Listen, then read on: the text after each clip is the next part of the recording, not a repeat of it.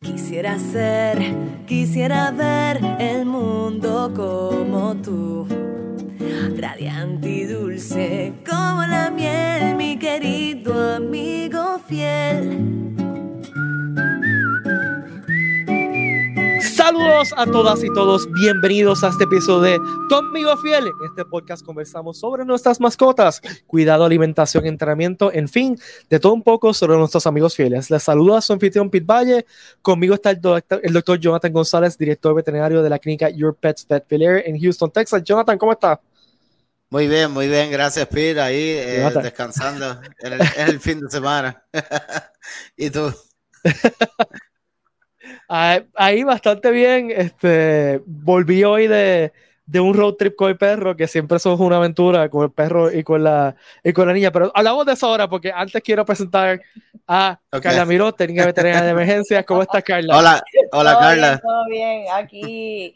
Qué triste cuando se acaba el fin de semana. Sí, sí, ah, sí. pero pues hay Así que elaborar. Y pues quería, sí. quería presentar a Carla antes de hacer este comentario, porque estamos hablando fuera de esto del programa de, la, de, los perros que se marean, como mi perro que se marea. Eh, en la primera vez que lo llevamos en un road trip, vomitó siete veces. Eh, wow. Y pues ya, ya vomita menos, ya él tiene dos años. Eh, y usualmente cuando son popis se marean ya, esto me, me, se marean más. Esto me lo explicó el, el doctor Jonathan González. Me explicó que cuando son más popis se marean más. Sí. eh, y en verdad que le intentamos Benadryl, le intentamos otra cosa más, no me acuerdo más, este, y no, nada, nada le quitó el vómito. Le ha bajado el, el vómito en la vejez, o sea, que tiene dos años ya, y, y cuando está bien, bien cansado, o sea, cuando volvemos del viaje, que le, nosotros vamos a, acabar, a visitar a mis papás, y en la casa de mis papás tiene un patio gigante y tiene otro perro con que jugar. O sea, que está literalmente todo el fin de semana que parece una liebre. O sea, yo no sé cómo ese perro no se muere, porque no para, no para. Uh -huh. Entonces, cuando vuelve, ah. cuando vuelve, está bien cansado. Y el chiste es que ahora mismo le está acostado. Y yo sé que mañana durante el día va a estar que no va a poder ni moverse. O sea, él va a estar en su cama así, con la, la lengua por fuera. está, así que ese es el secreto. Y el otro secreto es el tapón. Si hay tapón, se marea. Eh, si no hay tapón, pues no se marea. Sí, porque el, el, tapón es como que el carro va y para, va y para. Uh -huh. El, venga más del, del, exacto, esa, esa fuerza, sí, el venga del, del, carro se va a marear. Y él detecta, o sea, si sí. hay un cambio de velocidad, un cambio de dirección, el seguidor detecta se para. O sea que, uh -huh. que es, Ese es, es eso. Ese sí. es el problema, que cuando él detecta esos cambios se para. Y entonces al, uh -huh. al, al, al, pararse, al estar elevado, ¿verdad? A ver ma mayor cantidad de energía potencial, va a sentir más todos esos movimientos y más susceptible. Eh, debes tratar de que o vaya dormidito en el piso. Este, no va a pasar. Carro, que no va a pasar. no va a pasar. Otra, otra, cosa que te dio muchos guardianes que, que, sucede, hay una medicina que es la misma medicina que, que, ¿verdad? que la utilizamos en todo momento para prevención de, de vómito que tiene efecto sedativo, eso me va a funcionar al, a nivel del sistema central nervioso. Okay. So, el estómago puede decir... ¿Qué medicina es? Vomita y el cerebro va a decir, no, Chidi, uh -uh, sé bueno con uh -huh. papá y no le vomitemos el carro. Exacto, y lo bloquea ahí, pum. Y lo ¿Qué, bloquea. ¿qué, ¿Qué, medicina es? Eh, se llama Serenia. Serenia. Nosotros lo utilizamos tanto inyectable como, como en pastilla eh, normalmente se da cuando, cuando tenemos problemas de, de vómitos, ¿verdad? Eh, por problemas gastrointestinales se da por cuatro días. Cuando es problema de mareo, ya pues el veterinario normalmente pues te da hasta refill, se da una dosis mucho más, es como una dosis cuatro veces más alta que, que la regular, uh -huh. que es para, literalmente para eso, el motion sickness. Así que uh -huh. tienes que vayas a tu médico veterinario, eh, ¿verdad? Los oyentes, si tienen su mascota que también se los quieren llevar de road trip o de pasadía familiar, pero se marean en el carro, déjenselo saber a su veterinario para que el veterinario entonces le pueda recomendar la dosis adecuada de esta medicina para que pues también puedas disfrutarte llevándote al perrito de paseo sin tener que estar limpiando vómitos después. No, ya, ya yo tengo un sistema ya de cómo limpiar vómitos de perro. y tengo un sitio para ponerlo, quiero, pero es que ya, son dos años de que nosotros viajamos dos veces al mes con él, eh, ida y vuelta, así que eh, ya mi hija está entrenada. Me dice, papá, ya vomito. Y yo, toma, toma, toma, ya. Sí, sí, sí. Que a todo pasa, es como NASCAR. como el equipo de NASCAR que hace todo ahí, boom, boom, boom, boom, boom, y ya. Y ya, ya, tienes, ya tienes ahí, ya tienes ahí tu plan de, trabajo. El crew está ya seteado.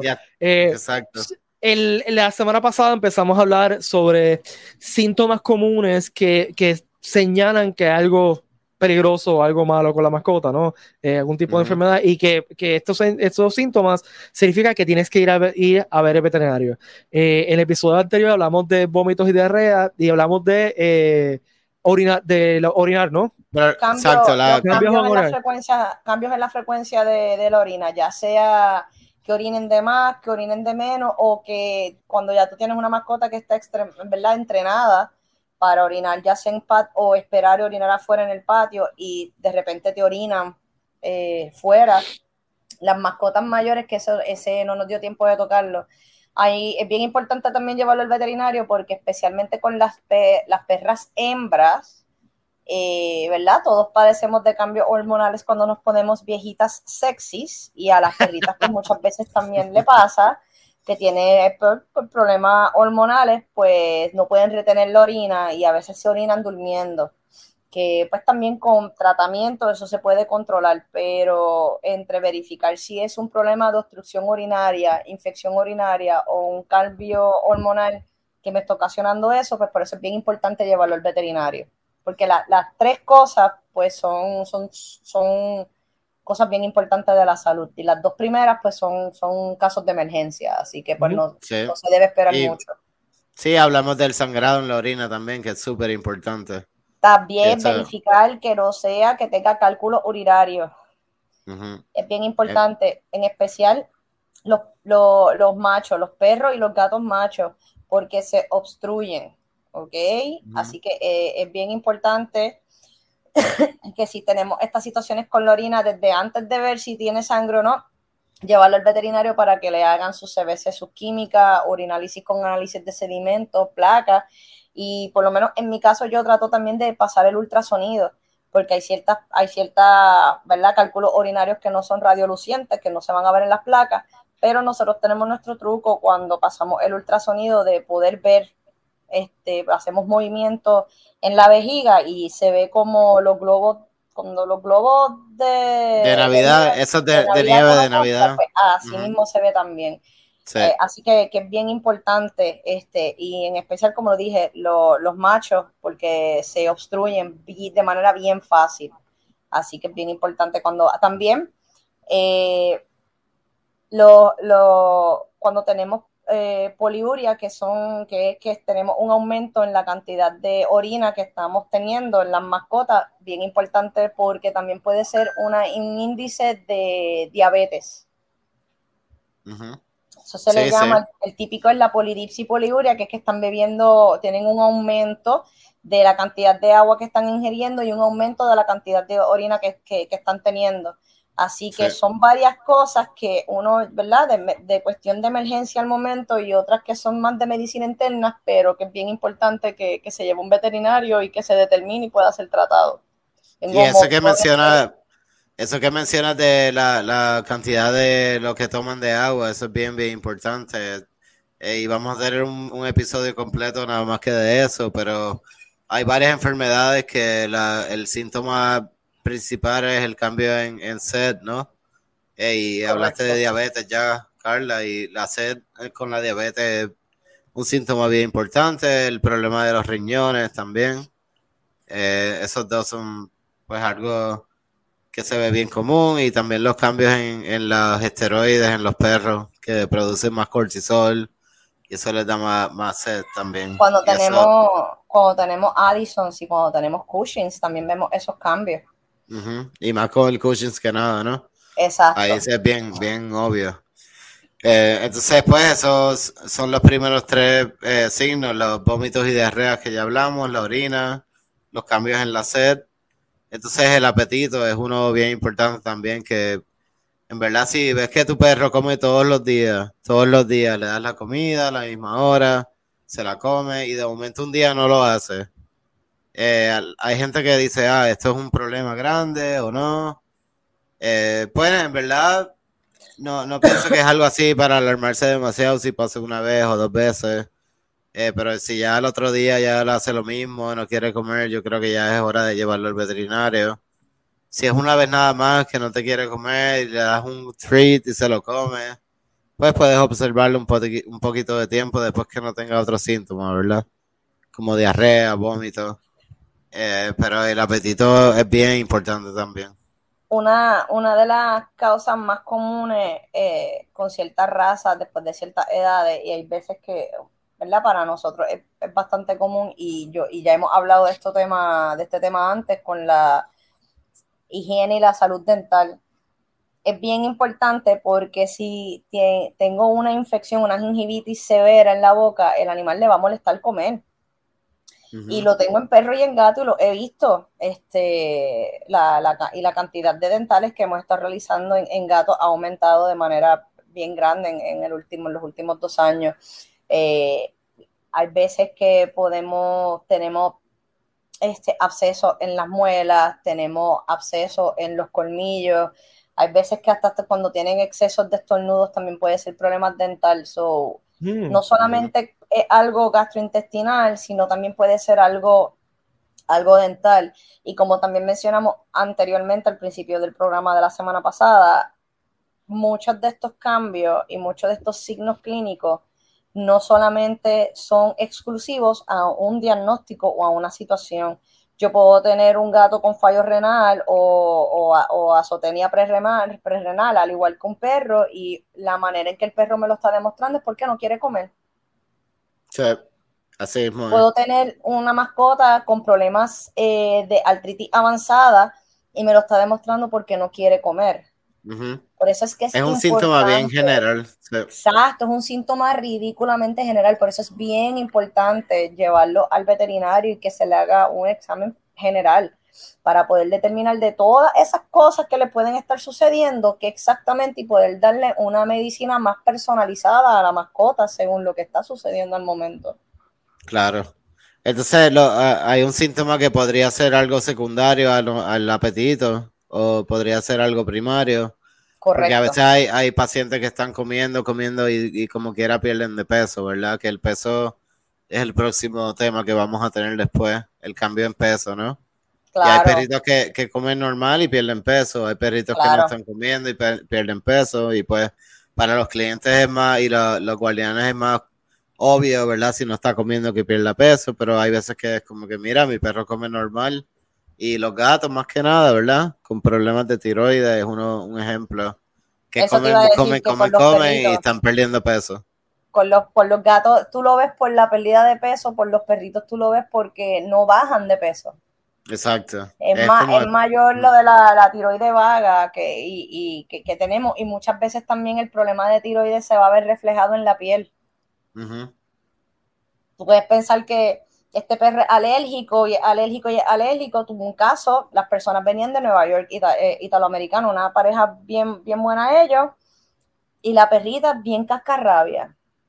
Que eso también nosotros lo hablamos de problemas, problemas de comportamiento. Una de las primeras cosas que uno tiene que hacer es llevarlo al veterinario, porque la mascota si se siente mal de salud, se va a comportar de esa manera, puede ser de una manera agresiva. Pero una Chitsu mayorcita y la estamos mirando y, teníamos varios diagnósticos, pues resulta que tenía sarna de modéstica, que es la sarna hereditaria, tenía infección en la piel, obviamente, también con hongos, y cuando le hicimos, eh, le chequeamos la tiroides, tenía hipotiroidismo. Y una vez nosotros pues logramos resolver esas tres cosas, eh, no volvió a tener más infecciones de piel, ni problemas de peso, ni problemas de alopecia, que es pérdida de, cabello, y tampoco infecciones en los oídos, que eso también estaba teniendo infecciones recurrentes. Así que. Sí, porque le, le, baja el sistema inmune, ¿no? El, La tiroides, la, esa hormona es la que ayuda al metabolismo en el cuerpo, ¿no? Y si no la tiene, todo, todo baja de, velocidad, ¿no? Todo es más lento, ¿no? Exacto. Las reacciones en tu cuerpo no pasan al tiempo normal, ¿no? Entonces, Correcto. eres más susceptible a infecciones y problemas. O sea que. Exacto. Y en perros, pues, la tiroides baja es bien común es sumamente común, especialmente en, perritos mayores, y no solamente en perras hembras, eh, en perros machos también. También. Sumamente común. en los dos. Correcto. Pues, o sea que el- en los gatos, pues se ve el, el opuesto, que es una tiroide que está hiperactiva, entonces comen, hipertiroidismo, exacto. comen demasiado, comen todo el tiempo de momento y están perdiendo un montón de peso. Eh, también la diabetes es algo que causa pérdida de peso. La Ujú. diabetes Pues- causa mucho pérdida de peso, donde más, lo vas a ver en ambas razas, pero donde mayormente tú lo ves más marcado es en, en los felinos. En los felinos, Claro, cuando padecen de diabetes, sí va a haber un, un, un bajón en peso bien significativo. Este, y para, para los que no sabían, que nos están escuchando, a los perritos y a los gatitos también se les inyecta insulina. Sí. Sí. Y es la misma a los humanos. Eh, Sí. Bueno, se, se comienza a regular con la, con la, con la MPHR eh, y después se pasa a una que es para, para animales, pero hay ciertos Oh. casos severos que los he visto que nos hemos tenido que ir con la bien hardcore de humanos porque es la única que trabaja. Eh, Bueno, y, mi- y en- y esa bien fuerte la he visto en gatito. En gatito mi- de- de- Yo tuve una experiencia con mi, mi labradora chocolate que, que cuando nació mi hija se la, se la pasé a mis papás porque no tenía, yo tenía tres perros eh, y con Ajá. una bebé pues se me hacía difícil y pues ella era la más grande y más... Y fue una perra que, que yo rescaté de una pareja que estaba divorciando y era una perra Ok. que, que la, la trataban como, o sea, le daban de comer de, la, de lo que comían los humanos, o sea, ella no, no Ah. tuvo mucha, una muy buena dieta y estaba bien gordita, era un barriguito con patas. Este, y Sí, pues sí, con me mi- imagino. con nosotros pues empezó a comer mejor y qué sé yo, eh, y a mejorar, pero como un año y medio después que mi papá la, la, la- ya tenía como seis años, o sea, era relativamente joven, eh, bajó de peso violentamente y la llevaron a veterinaria y le, le diagnostica- le diagnosticaron este diabetes. Y Mm. mi papá la tenía que inyectar todos los días y chequearle la, la azúcar y la, diabetes. especial día. O sea, era Ustedes lo, No sé si ustedes han visto el sensor que se llama Freestyle Libre, Sí, Ajá, ajá. sí, lo he visto. ¿no verdad? Que- Que los humanos ajá. se ponen y eso. Bueno, pues en. Puerto, Ri- en Puerto Rico, pues eh, donde yo trabajo fue uno de los primeros lugares que empezamos a utilizarlo en los En perritos y en los Sí, gatitos. anda, y funciona, o sea, ¿se quedan cuenta? Sí, sí, funciona. Funciona. Es como un, es un metro constante del azúcar. Sí, pero, pero mi Y lo pregunta puedes es, ¿dónde- monitorear eh, constante lo- desde tu casa, lo puedes, puedes hacer lecturas de sangre y a la misma vez también, también ¿verdad? Del, del fluido intersticial que normalmente es... eh, ¿dónde se lo ponen Eh. para que no se lo quiten? Es mi pregunta. Pues depende, de- depende. Al principio se lo estaban poniendo en, en lo que viene siendo aquí el área sobreescapular, que es entre ¿verdad? los, los omoplatos. Eh, hay otros veterinarios que prefieren ponerlo en, en áreas más abajo o en el lomo. Eh, yo en realidad depende, pues de un animal que está muy flaquito, pues obviamente no voy a querer hacerlo en, en, en el área del omoplato. No voy a tener mucho espacio, va a ser difícil, se va a despegar. Así que pues, en, ese caso sería más, depende de- del tipo de animal, depende del, nivel de energía que tenga ese animal y, del tamaño del animal donde se lo pondría. Eh, pero sí te puedo decir que, que utilizo pega aparte, eh, pega quirúrgica, eh, que es especial para eso, más, más el sensor. Este, y si monitorea, eh, tiene que venir a su cita como cualquier ser humano que es diabético, se tiene que tomar esas mismas consideraciones. Se le enseña al cliente, específicamente al guardián, cómo leerlo, a qué lectura, qué se tienen que preocupar, cuándo no, etcétera, a que esté más pendiente a- al comportamiento de la mascota. Y fíjate, la, est- estos guardianes que han estado con estas mascotas diabéticas utilizando este sensor han sido super on point.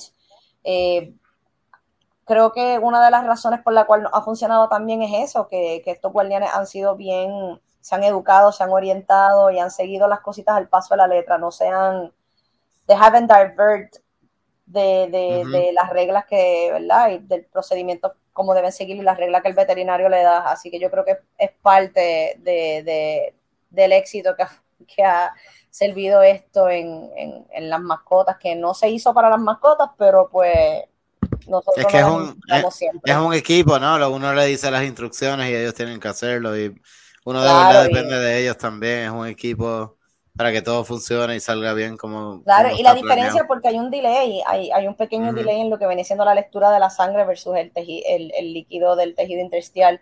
So es importante uno saber esa, pero los clientes han estado súper on point y, y han sido muy buenos y lo han manejado muy bien. Y, sí, que lo toman en serio, claro. Claro, porque les da paz mental. Todas las cosas más importantes que la gente tiene que entender es paz mental.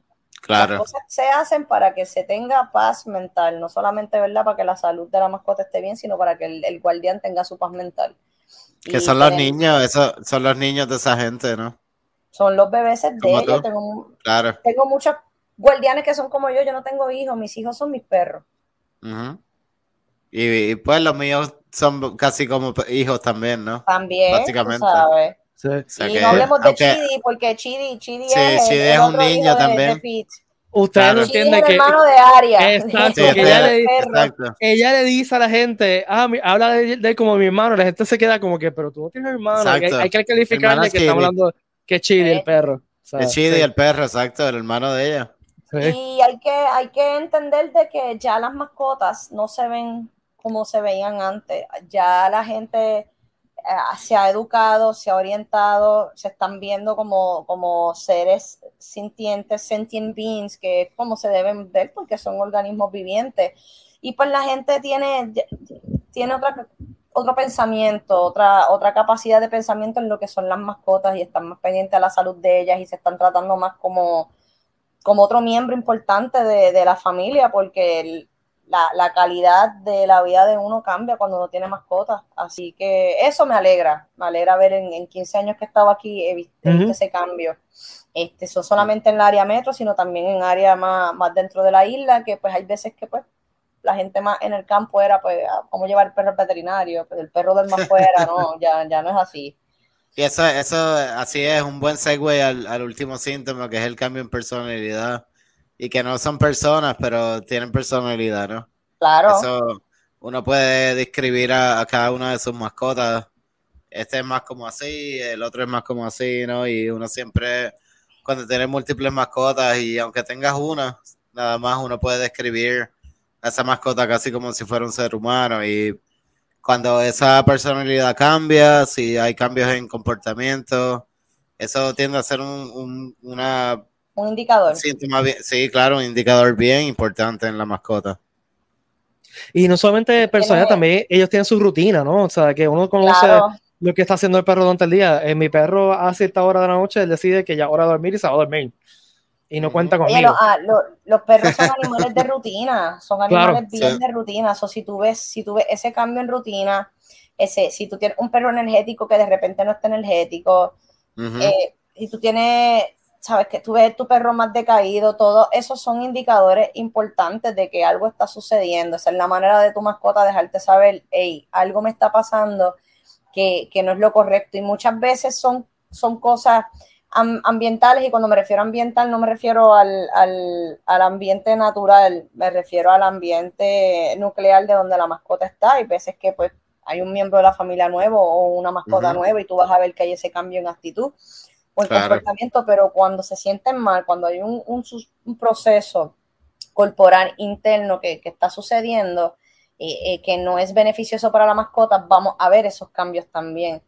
Al igual que si tenemos procesos que son inflamatorios o procesos que son de infección, hay que entender y tienes que pensar que es como una pequeña guerra que está ocurriendo en el sistema inmunológico de tu perro y que es un montón de energía que se está gastando a, ver a tu mascota, ya sea perro o gato decaídos. o eso hay muchas veces que eso es otro signo clínico de, que la mascota no está bien. Este, claro, y compararlo a, un ser humano, ¿no? Una persona que, que a veces está de mal humor o está como diferente, ¿no? Como le notas como raro. Eso ya es una indicación de problemas médicos a veces también, igual que en la mascota, ¿no? Una mascota que. Constantemente vas a estar de mal humor.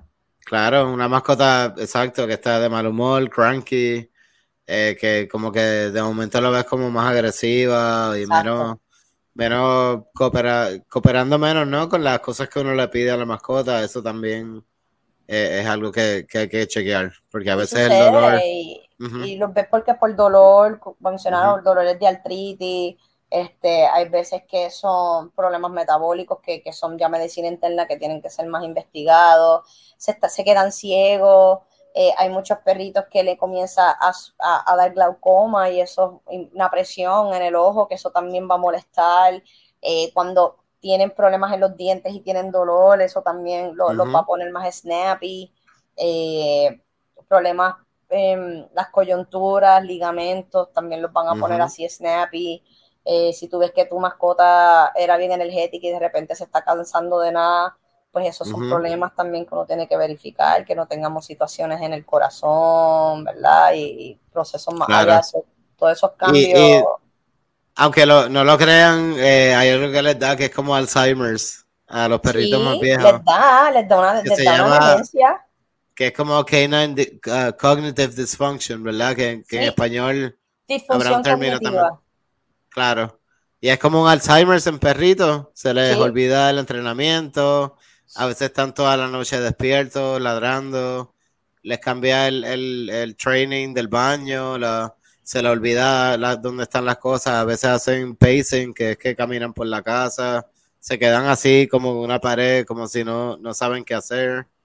Eso, pues, son síntomas como parecidos al Alzheimer's en persona, que también, pues, desafortunadamente cuando se ponen bien viejitos y hacen las cosas bien, Exacto, y los cuidas muy bien y, ayudas a que vivan 17, 20 años, pues vas a ver cambios así en la, en la etapa más viejita de ellos. No, pero es, parte de eso, es un compromiso de por vida que uno hizo con ellos. Así que ellos estuvieron conmigo en las buenas y en las malas, lo menos que yo le debo a ellos también estar con ellos cuando estén así viejitos seniles. Claro. Pues y vamos a abordar más en cómo vamos a ser buenos con ellos en esa etapa y si hay medicamentos tratamientos. Y vamos a hablar, pues, un episodio completo de esos cambios en personalidad y, abordar más de esos temas. Yo creo que también debemos tocar el, ¿verdad? en ese programa el tema, eh, que uno de los temas más difíciles para un buen dueño de mascota, que es saber cuándo tomar la decisión. Este, ¿Verdad? Cuando ya no hay ¿Cómo decir adiós, no? Calidad de vida versus cantidad, y hay veces que es bien difícil uno no ser egoísta. este, y saber, ¿verdad?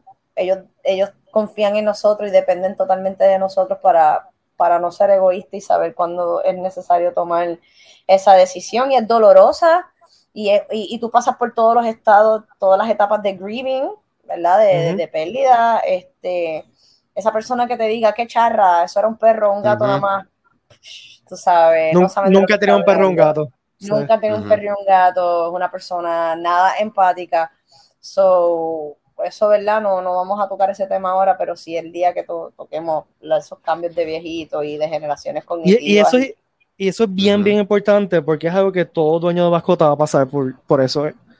Todos vamos a pasar Todos van a pasar por eso. Y porque pues, pues esa, esa, es la realidad, ¿no? Ellos viven menos que nosotros. Este, y, y, yo que he pasado por eso varias veces, porque en mi vida siempre he tenido perros, es, es, bien difícil. Sí, a veces es la mejor opción, ¿no? A veces, aunque parezca difícil, es, es lo mejor para el perrito, uno tiene que no estar pensando en uno y, pues... Es calidad versus cantidad. En el momento que tú veas que la calidad de vida no compara con la, con, con, con la cantidad, de, de, qué vale tener esa cantidad si no tiene la calidad, ¿sabes? Si no, si va a estar con dolor este, en todo momento y sufriendo en todo momento, uno no puede ser egoísta y decir, porque no quiero sufrir, porque se voy a poner a dormir a mi perro o a mi gato, hacerle pasar todo ese sufrimiento, porque ellos no tienen los mejores momentos de la vida de ellos a nosotros, lo menos que nosotros podemos hacer es, ¿verdad? E-, evitar que pasen por, ese sufrimiento. Y hay, la, ¿verdad? Yo, en momentos así, tú me ves ser, y más cuando son casos de emergencia y eso, pero no se crean. Nosotros los técnicos veterinarios sufrimos todo esto, tras bastidores. Nosotros los lloramos a cada uno. Y, Todo el mundo. Y, yo he tenido que poner a dormir desde los más malitos y más viejitos hasta los que, porque ah, desde el, pues era un regalo y ahora les incomoda y vamos a ponerlo a dormir. O sea, yo he estado en todos esos procesos y, y, hay unos que son más dolorosos que frustrantes y otros que son más frustrantes que dolorosos, pero y nosotros nos llevamos eso. Y eso nos daña el turno, nos daña el turno, nos puede hasta dañar la semana.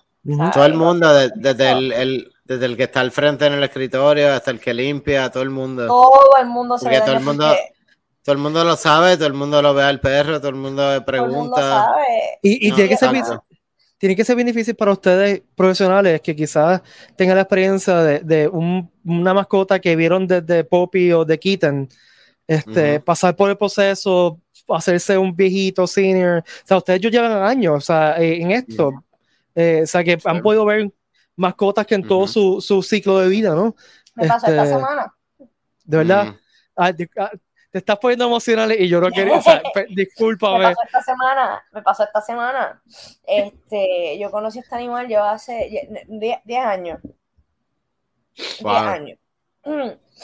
Entonces, ya era momento y yo entiendo, o sea, las personas tomaron la decisión correcta porque la, la, mascota no se podía ya ni parar y, y la sacamos de, ¿De qué nos sacamos? La sacamos de, de, tenía un pie aquí, un pie allá todo el tiempo y siempre la sacábamos, pero ya, ya no había break y obviamente los dueños de la mascota y los guardianes, pues en quién confían en uno, a quién quieren en la sala con ellos, pues a uno. No, te, no te puedes esconder, tienes que estar ahí para ellos, pero tú también estás sufriendo es fuerte. Sí. Es fuerte. La gente no se da cuenta de eso y es fuerte. sí, uno, no, uno nunca se acostumbra. Después de los años y los años, uno nunca se acostumbra a eso. Yo no me acostumbro nunca, yo los lloro a todos. Yo no trabajo en clínicas que sean que, que, que sean de poner a dormir mascotas. Este, puedo hacer labores voluntarias en, en kill shelters, pero no los trabajo porque no, no puedo. No puedo. Ya mi, mi, corazón no da para más. Sí, es la parte fuerte de, después de, de, ser ese, esa persona que les da apoyo a esos guardianes al final, pero uno tiene que mantenerse profesional, pero al final del día uno también lo siente. Claro, claro que uno lo siente. Ahora, este, de igual manera se siente bruta de, la nada lograr que eventualmente esa persona cuando sane esa pérdida, lograr no encajarlo, sino lograr enlazarlo con alguna otra mascota y, ver esa alegría otra vez y ver esa persona conociendo esta nueva mascota, entendiendo la diferencia que hay y que tú fuiste parte de ese proceso, este, que en cierta manera te da closure y, no, me ha pasado con varias, varias mascotas que se ponen a dormir y después también tengo que ver en el proceso de que encuentren esa nueva mascota. así que pues no, no, siempre es malo. No, vuelven contentos. Yo, y... yo tengo que confesar que yo pasé por eso recientemente. Eh, cuando mi hija nació, nosotros teníamos dos perritas. Eh, dos rescates. Una de ellas murió de viejita, este, y, fueron los primeros perritos de, de, mi hija, ¿no? Que mi hija la regañaba y ellas lo adoraban a mi hija, mi hija la adoraba. Eh, pero eh, nuestra primera hija, Pat, me falleció de viejita. La segunda, que se llama Bandy, eran estas perritas que son súper agradecidas, que, que, te miran, que te miran con este cariño intenso, pero bien intenso, eh, que te quieren estar siempre con uno, y era la perrita de Aria, o sea, la perrita de Aria, y Aria, le daba comida, la bañaba, eh, y después del huracán, eh, empezamos a notar que estaba cojeando y había bajado de peso violentamente, entonces le llamamos al veterinario y lo que tenía era cáncer de huesos. Mm. Este, y en ese momento dado, yo estaba con Aria solo en casa de mis papás. Este, la mamá de Aria estaba con la perrita de veterinario y me dice, ¿qué hacemos? Y yo le digo, mira, lo más, e, este, este cáncer de hueso es horrible, ¿sabes? Eh, lo sé porque en humanos es horrible, ¿no? Así que la, la decisión más importante va a ser, pues, ponerla a dormir. ella se quedó con ella, la sobó mientras se fue.